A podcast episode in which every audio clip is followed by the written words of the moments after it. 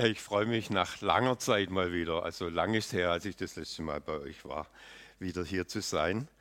Ähm, also mein Name ist, soll ich mich kurz vorstellen, Heinz Harter. Ähm, bin seit 14 Jahren in Sulz am Neckar, vorher Weinsberg und Schwäbisch Hall. Und äh, genau, ähm, viele Jahre war ich glücklich verheiratet mit meiner Frau Pia und sie ist heimberufen worden äh, vom Herrn. Also das gibt es ja, haben wir vorher gehört, ja, dass Aufgaben da sind und irgendwann kommt mal das Ende.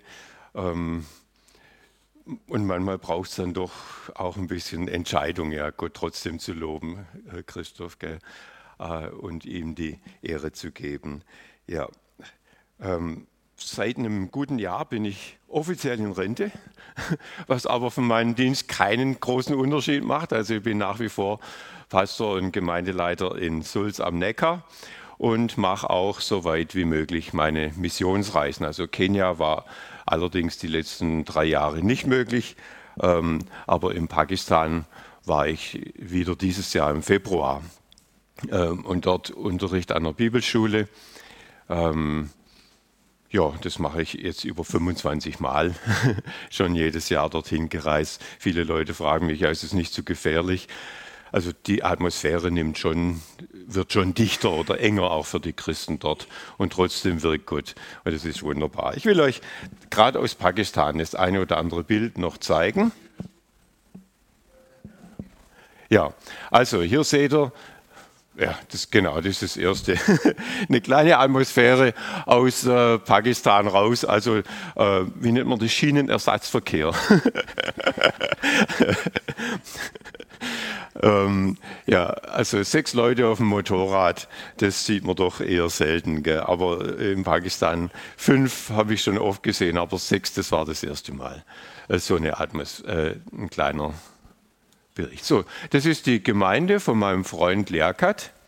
Ähm, ihr wundert euch eben, äh, Pakistan, muslimisches Land, aber es gibt auch eine Minderheit von Christen und wenn da viele auf einem Fleck wohnen, Pakistan hat äh, 220 Millionen Einwohner, Lahore, die Stadt, wo die Bibelschule ist, 13 Millionen ähm, und da gibt es also schon eine ganz ansehnliche Gruppe. Die haben zwei Gottesdienste seit Corona äh, und beide mit 700 Leuten besetzt. Das, äh, der Saal ist dann voll. Und das ist eine andere Gemeinde, äh, so ein bisschen in, einem kleinen Vorort von Lahore. Und da seht ihr auch Probevolk, wenn man hier auf dem Boden sitzt und mehr Leute kommen, da sagen alle mal aufstehen, ein bisschen vorrücken und plötzlich kriegen wir 20 Leute mehr rein auf dem Boden.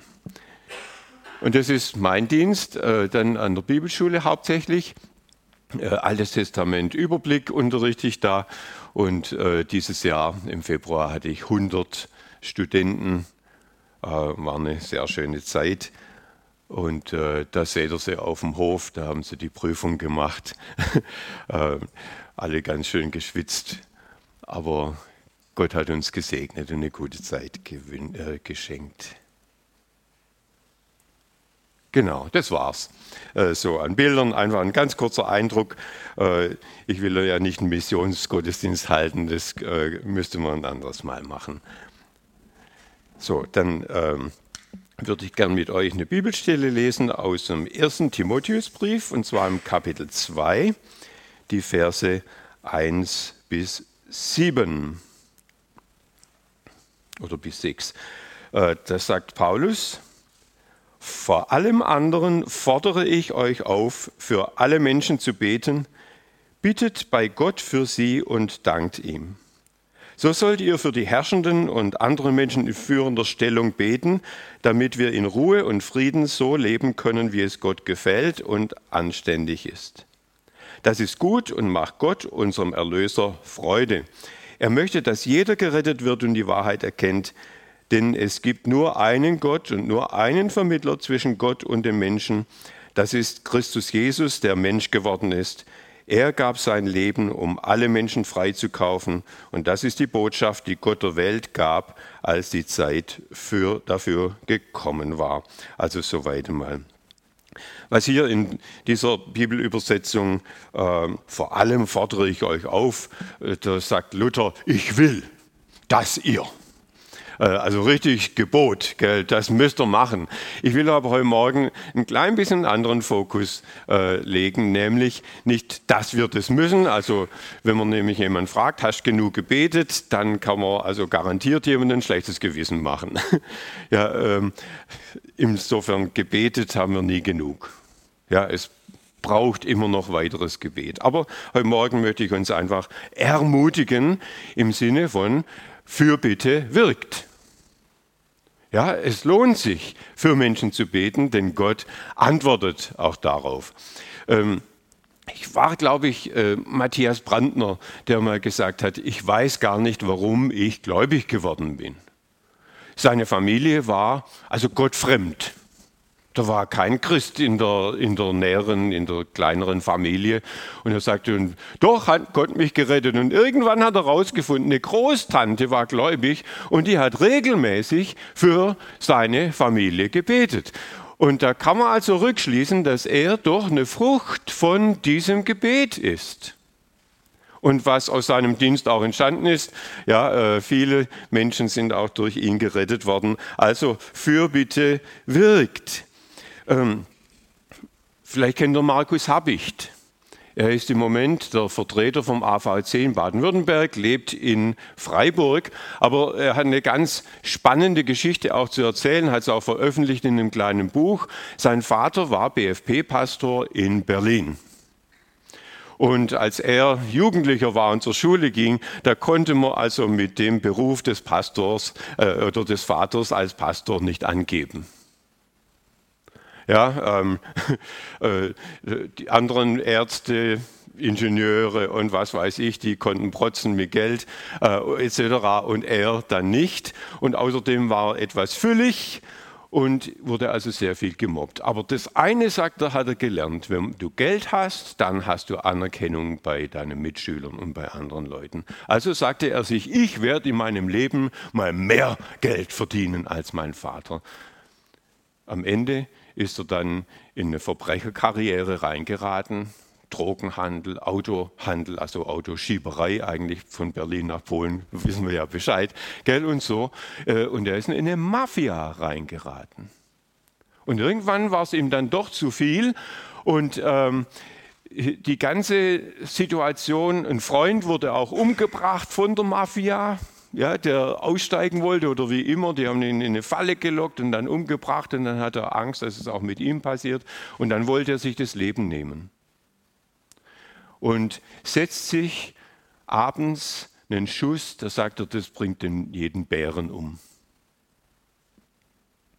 Und äh, morgens klingelt das Telefon, seine Mutter ist auf der anderen Seite der Leine, sagt sie, Markus, was war mit dir los letzte Nacht?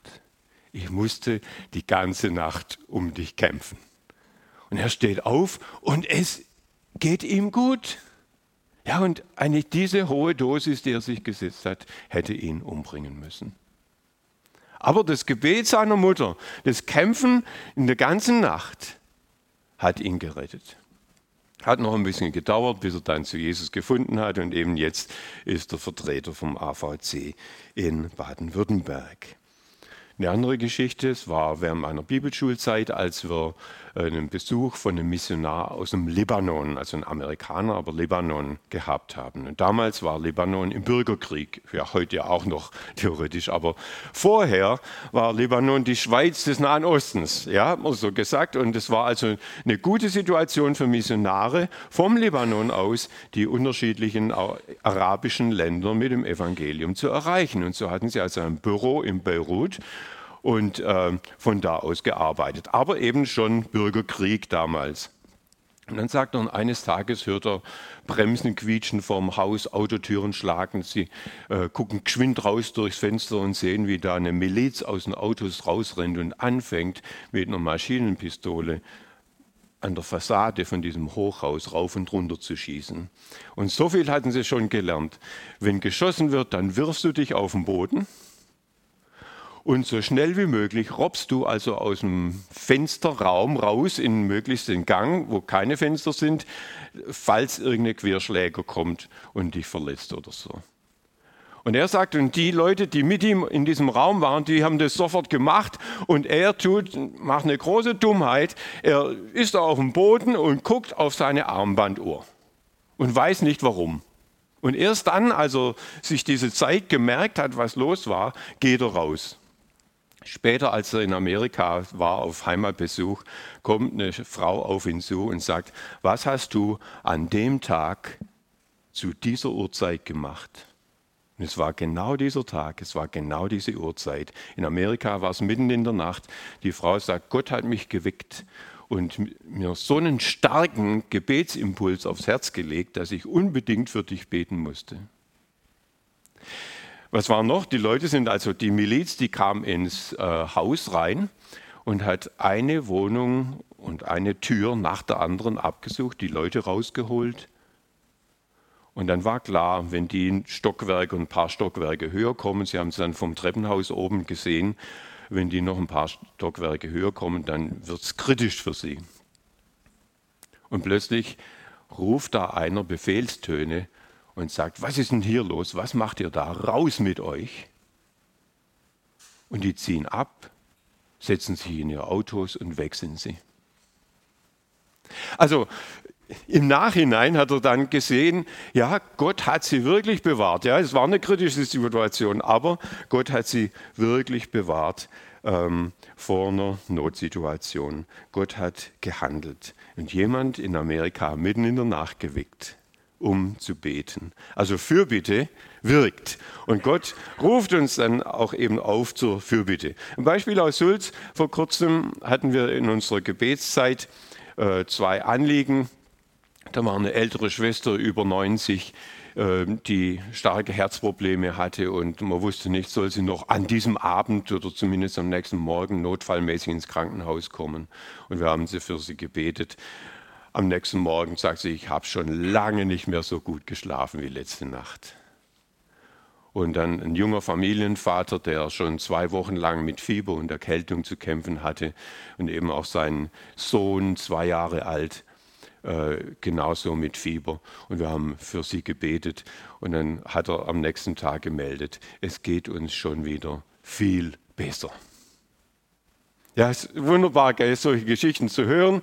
Ähm, es geht nicht immer so schnell. Ich habe damals gesagt, wunderbar, wenn Gott so unmittelbar, ja schon äh, am nächsten Tag haben wir diese positiven Rückmeldungen. Nicht immer geht es so aus und manchmal muss man lange kämpfen und beten und ringen. Aber das ist es, Gott erhört gerne Gebet und speziell, wenn wir für andere Menschen beten. Ich will ein paar Beispiele aus der Bibel nennen. Also das berühmteste, oder wahrscheinlich eines der berühmtesten Beispiele ist der Abraham, als äh, Gott dem 100-jährigen oder 99-jährigen Abraham begegnet und ihm verspricht, ja, nächstes Jahr wirst du dann einen Sohn mit Sarah haben. Und dann geht ja Gott zusammen mit den beiden Engeln und Abraham ein Stück weit des Wegs äh, und dann heißt es, und Gott blieb stehen bei Abraham. Im Hebräischen könnte man das sogar so, äh, so interpretieren, Gott wendet sich zu Abraham hin, ganz speziell, weil er ihm was sagen will. Und dann sagt er, Gott führt da ein Selbstgespräch und sagt, Abraham, ist doch, seine Berufung ist doch ein Segen für die ganze Welt und für alle Generationen zu sein. Und ich habe ihm befohlen, dass er seinen Kindern lehrt, Gottes Wege zu gehen. Und ich muss ihm doch sagen, was los ist. Ich muss ihm doch sagen, was da läuft in Sodom und Gomorra. Und dann erzählt Gott Abraham, sieh mal her, die Sünde Sodoms und Gomorras ist so schlimm, dass ich eingreifen muss.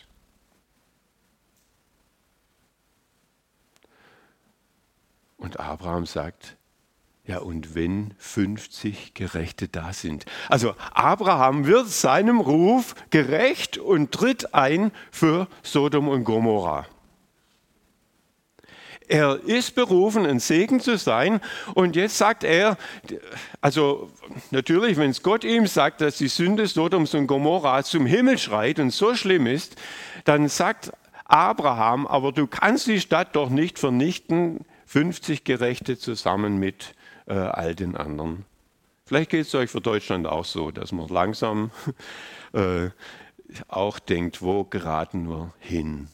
Wie ist die Atmosphäre? Wie weit entfernt sich die Bevölkerung in Deutschland noch weg von Gott? Ja, manchmal kommt es als positive Meldung. 50 Prozent der Leute beten noch. Und ich denke, äh, nur noch 50 Prozent? 25 Prozent glauben an die Auferstehung. Was?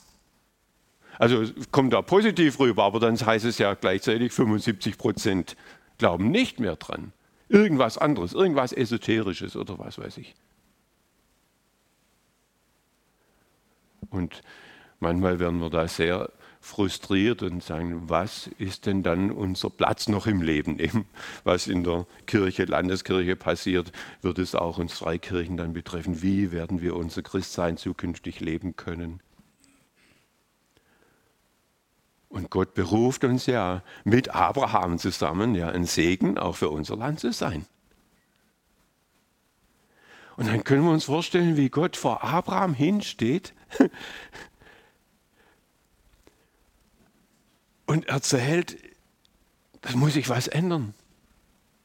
Und Abraham sagt 50 Gerechte und dann äh, denkt er, naja, also vielleicht sollte ich ein bisschen mutiger sein, 45, 40, 30, 20, 10. Leider waren es nicht einmal zehn.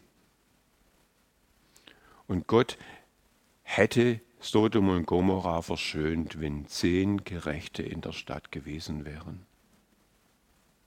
Also Fürbitte wirkt.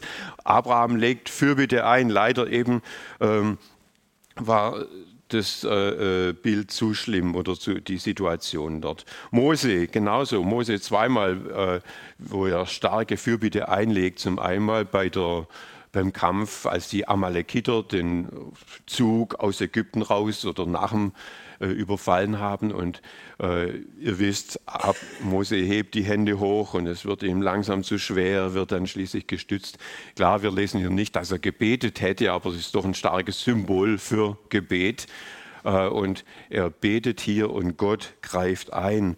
Und dann kommen sie an den Sinai Gott spricht zum ganzen Volk Israel vom Sinai. Sie schwören, ja, wir werden dich als unseren Gott haben und äh, wählen. Und dann ist Mose auf dem Berg, 40 Tage hört man nichts mehr von ihm, sieht man nichts mehr von ihm. Und da oben geht es wie bei einem Vulkan und Gewitter und Rauch und Wolken und Blitze. Und die denken, der Mose ist tot oder was immer, er ist verschwunden. Und mit diesem schrecklichen Gott, ich weiß nicht, wir wollen lieber einen haben, den wir sehen. Machen Sie ein goldenes Kalb und Gott sagt zu Mose, da unten passiert was, das verärgert mich so dermaßen, dass ich dieses Volk vernichte. Steht Mose vor Gott hin und sagt, gut Schwäbisch, das kannst du doch nicht machen, was sagen not Leute.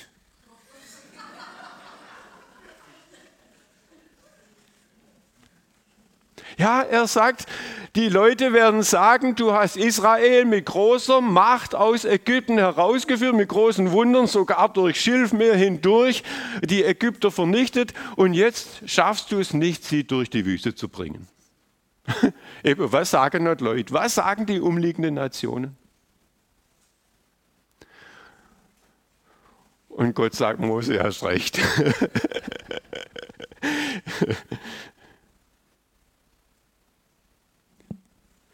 der Bund, der direkte, war zwar dann ausgesetzt für eine Zeit. Ja, sie haben kein Passa gefeiert, sie haben niemand beschnitten. Und Gott wollte eigentlich mit der Stiftshütte in ihrer Mitte wohnen. Denn ab da lesen wir, dass die Stiftshütte, wenn Mose zur Stiftshütte ging, dass er raus aus dem Lager ging. Die haben sie also draußen aufgestellt. Aber doch hat Gott auf Mose gehört. Also wie wunderbar, gell, wenn wir wissen dürfen, es gefällt Gott, ja, es gefällt Gott. Hier haben wir es gelesen. Äh, das ist gut und macht Gott, unserem Erlöser, Freude, wenn wir für andere Menschen beten, wenn wir für die Regierung beten, wenn wir für unser Volk beten, wenn wir für unsere Mitmenschen beten. Es macht ihm Freude und es macht ihm auch Freude, auf uns zu hören. Es macht ihm Freude, Gebet zu erhören.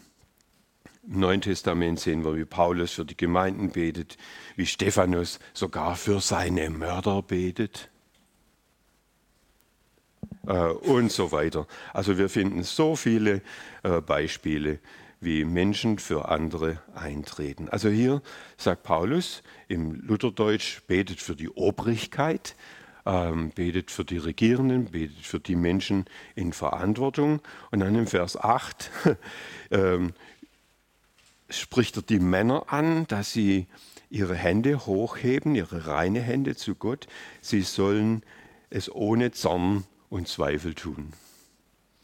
Also mir geht es manchmal so, wenn ich an unsere Situation in unserem Land denke, also ohne Zorn beten, das geht manchmal fast nicht. Ja, wenn wir gerade die, die Aktivisten dann, ich meine jetzt nicht den speziell Klimaakt, sondern andere gesellschaftspolitischen Aktivisten, die uns regelrecht unsere Gesellschaft zerstören, ja, würde ich so sagen, die uns wegnehmen von der Gottesfurcht, wegnehmen von den Maßstäben, die Gott uns für Familie und Gesellschaft gibt. Aber wir sollen für sie beten ja, und segnend für unser Volk eintreten. Also, äh, dass wir ein ruhiges Leben feiern können, äh, führen können als Gemeinde, dass wir in Freiheit unsere Gottesdienste feiern können, unbehelligt von irgendwelchen Maßnahmen. Ähm, ja, das ist das eine, was er sagt. Das andere ist, dass wir für Menschen beten sollen, dass sie gerettet werden.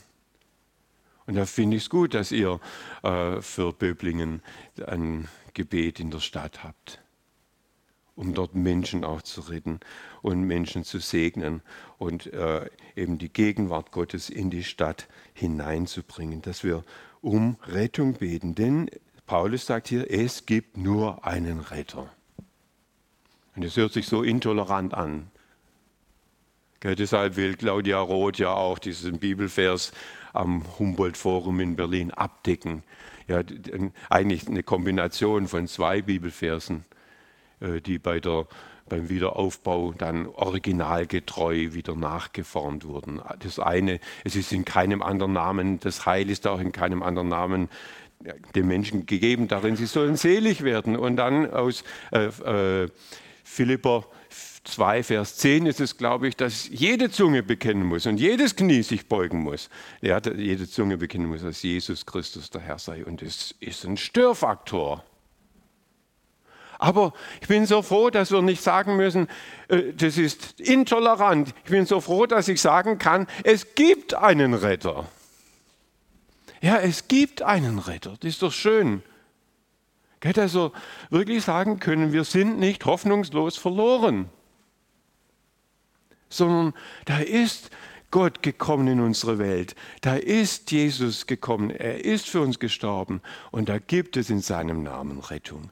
Und diese frohe Botschaft dürfen wir verkündigen. Ja, er ist der Herr.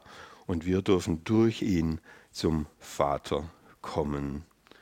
Es gibt einen Retter. Übrigens hier sind auch die Männer angesprochen. Manchmal stelle ich fest, dass wenn wir zum Gebet aufrufen, dass es häufig Frauen sind. Ist gut, ja, aber wir Männer sind aufgefordert. Wir Männer sind aufgefordert und manchmal sind sie so still. Also ich habe schon erlebt, sogar als wir eine Kleingruppe machten im Gottesdienst, ähm, dass es Männer gab, die nicht einmal ein Dankeschön rausgebracht haben. Das war komisch. Da stehen wir da, drei Leute, zwei beten, der dritte steht, also ein langjähriges Gemeindeglied steht da und bringt nicht einmal einen Halbsatz raus. Und ihr lieben Brüder, Übung macht den Meister. Ja, Übung macht den Meister. Wenn du es zu Hause nicht tust, dann kannst du es in der Öffentlichkeit auch nicht tun. Ist ja klar.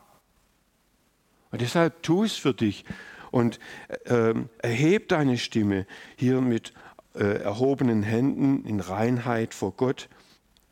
Ähm, an allen Orten, sagt Paulus dann auch. Das heißt ja nicht, dass man in jeder Straßenecke, Jesus sagt ja auch mal, die Pharisäer beten, um gesehen zu werden in jeder Straßenecke. Aber das heißt ja, überall, wo wir sind, soll diese Bereitschaft da sein von uns, auch zu beten, für Menschen zu beten. Ja, an jedem Ort.